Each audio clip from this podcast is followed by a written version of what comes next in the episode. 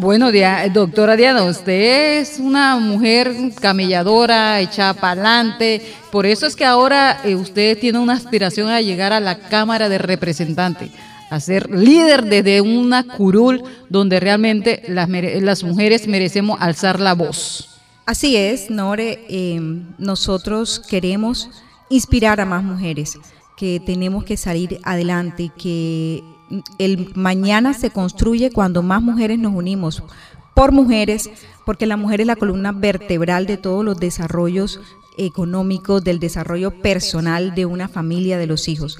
Yo creo que la mujer tiene que apropiarse de su rol dentro de la sociedad. Y apropiarse de su rol dentro de la sociedad es participar en los procesos políticos, es incursionar en el ejercicio de las labores en el sector público, es realizar emprendimientos, generar empresas, porque cuando prospera la mujer, prospera la familia y prospera toda la sociedad. Indicadores de la ONU nos han mostrado cómo el solo hecho de incrementar procesos educativos en la mujer, nosotros podemos erradicar lo que se llama el maltrato infantil, la violencia intrafamiliar. Se disminuyen indicadores que tienen que ver incluso con la mortalidad infantil. Entonces yo creo que nosotros desde el Congreso podemos no solamente alzar la voz, sino generar proyectos importantes que empoderen a la mujer en beneficio de nuestros niños. Así es. Y usted tiene toda la razón. Nosotros las mujeres somos las que tenemos que liderar. Yo creo que detrás de cada hombre hay una excelente mujer.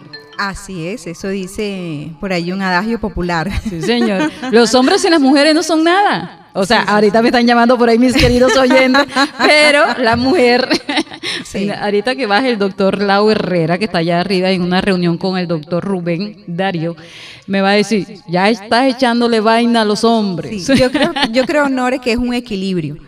Tanto hombres como mujeres somos importantes para la sociedad y debe darse de manera equilibrada. ¿Qué es lo que sucede en la actualidad? Que estamos en desequilibrio las mujeres.